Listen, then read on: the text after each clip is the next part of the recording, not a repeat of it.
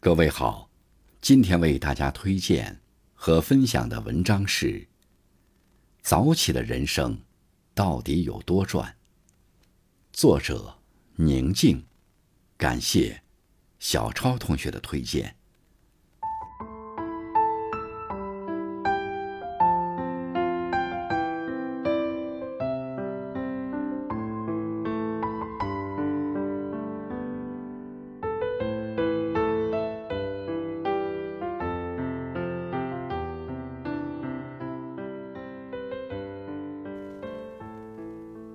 这几年，我们大都是熬夜，熬很深的夜，不愿意睡觉，好像怕那份黑暗和寂寞把自己吞噬似的，怎么都不肯早睡，较劲地看着天空一点点黑下去，再一点一点地亮起来，仿佛在说：天亮了，我还是没有睡觉，怎样？早上闹铃像魔鬼一样，把我们从床上抓起来，扔到公交站，一路狂奔，在最后一分钟冲刺到打卡机前。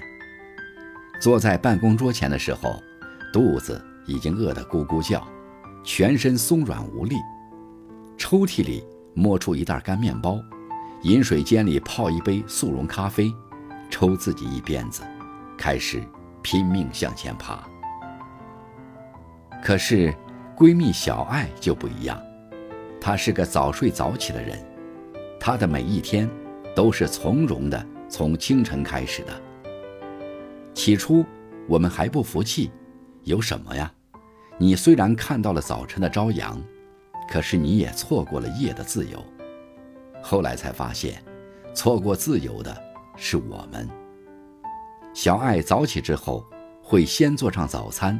然后去读书、跑步，然后等一家三口一起吃早餐。早餐有蛋有肉有坚果水果，一家人不急不忙，在清晨的阳光中吃光早餐，干掉牛奶，开开心心的去上班、上学。路上还可以慢慢走，聊聊天，听听书，看着阳光。熬夜的人。大都在消耗，早起的人才是在滋养。时间长了，才发现，小爱总是健健康康，精神抖擞，而我们常常腰酸背痛、胃抽筋。早起的人拥有满世界的朝阳，而我们想留住一把头发都难。早起的人生，不知道要赚到多少让人羡慕的健康。熬夜太久，想健康的生活可不容易，而早起的人却是赚了整个人生，因为早起的人不急不徐，有时间从容储备自己。我二十几岁的时候，活得特别快活，一个人吃饱全家不饿，工作也是不紧不慢，不愿意离开舒适区，觉得自己荒废得起。三十几岁了。把老老少少扛在肩上，一下就焦虑了。薪水不见涨，能力在贬值，荒废不起，却没时间武装自己。我也曾经和朋友约定，读各种书，考各种证。可是，拿起书来没等看，孩子哭了，要吃要喝，屋里跑了几圈，回来一看，书上被孩子画了个地图。好大一个，够全世界了。晚上孩子睡了，疲惫就涌了上来，坐在马桶盖上刷手机的时间，真的比奢侈品还要珍贵。昏昏沉沉睡着之后，一天就过去了。可是，当初和我一起打卡的小雨，真的是传奇一般的，读了上百本书，考了好几个资格证，升职加薪。一路开挂。我说这怎么可能呢？小雨说：“早起呀，这是所有的秘密。早上起来一边锻炼一边背书，仰卧起坐背两道题，俯卧撑背几十个单词，跑步时听几十分钟的书，累了，一边休息一边刷题，还可以顺便煲个汤，做个蛋糕，等着孩子起床。他说，经常是趴在床边看着宝贝睁眼，阳光下，宝贝的眼睛闪闪发亮，那种感觉真的很美好。早起的时光累积下的努力，也是控制人生的砝码。赢得了清晨，便赚得回弯道超车的时间。以前只知道早起的好，但从未亲身感受过。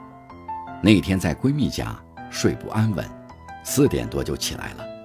她家刚好住在一楼，站在窗边能看到好多人在晨练、快走、慢跑、跳舞、打太极拳等等。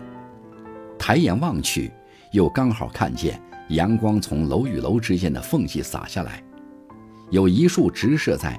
正运动着的人身上，一下子就明白了，什么是朝气，什么是年轻。蜷缩到中午十二点才起床，还蓬头垢面、睡眼惺忪的二十岁，不值得羡慕。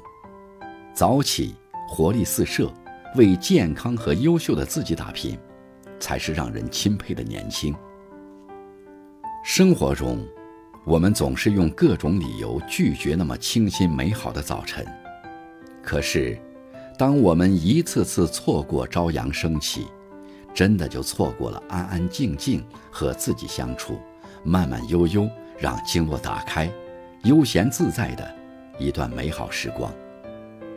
早起的人生，大多都很赚，即使我们不能富甲一方，可也总希望自己健健康康。活得自由自在，多点能力去赚钱，多点时间陪家人，还能留点自由给自己。有人说，能控制早晨的人，就能控制人生。不想被人生推着走，就早起牵着生活走吧。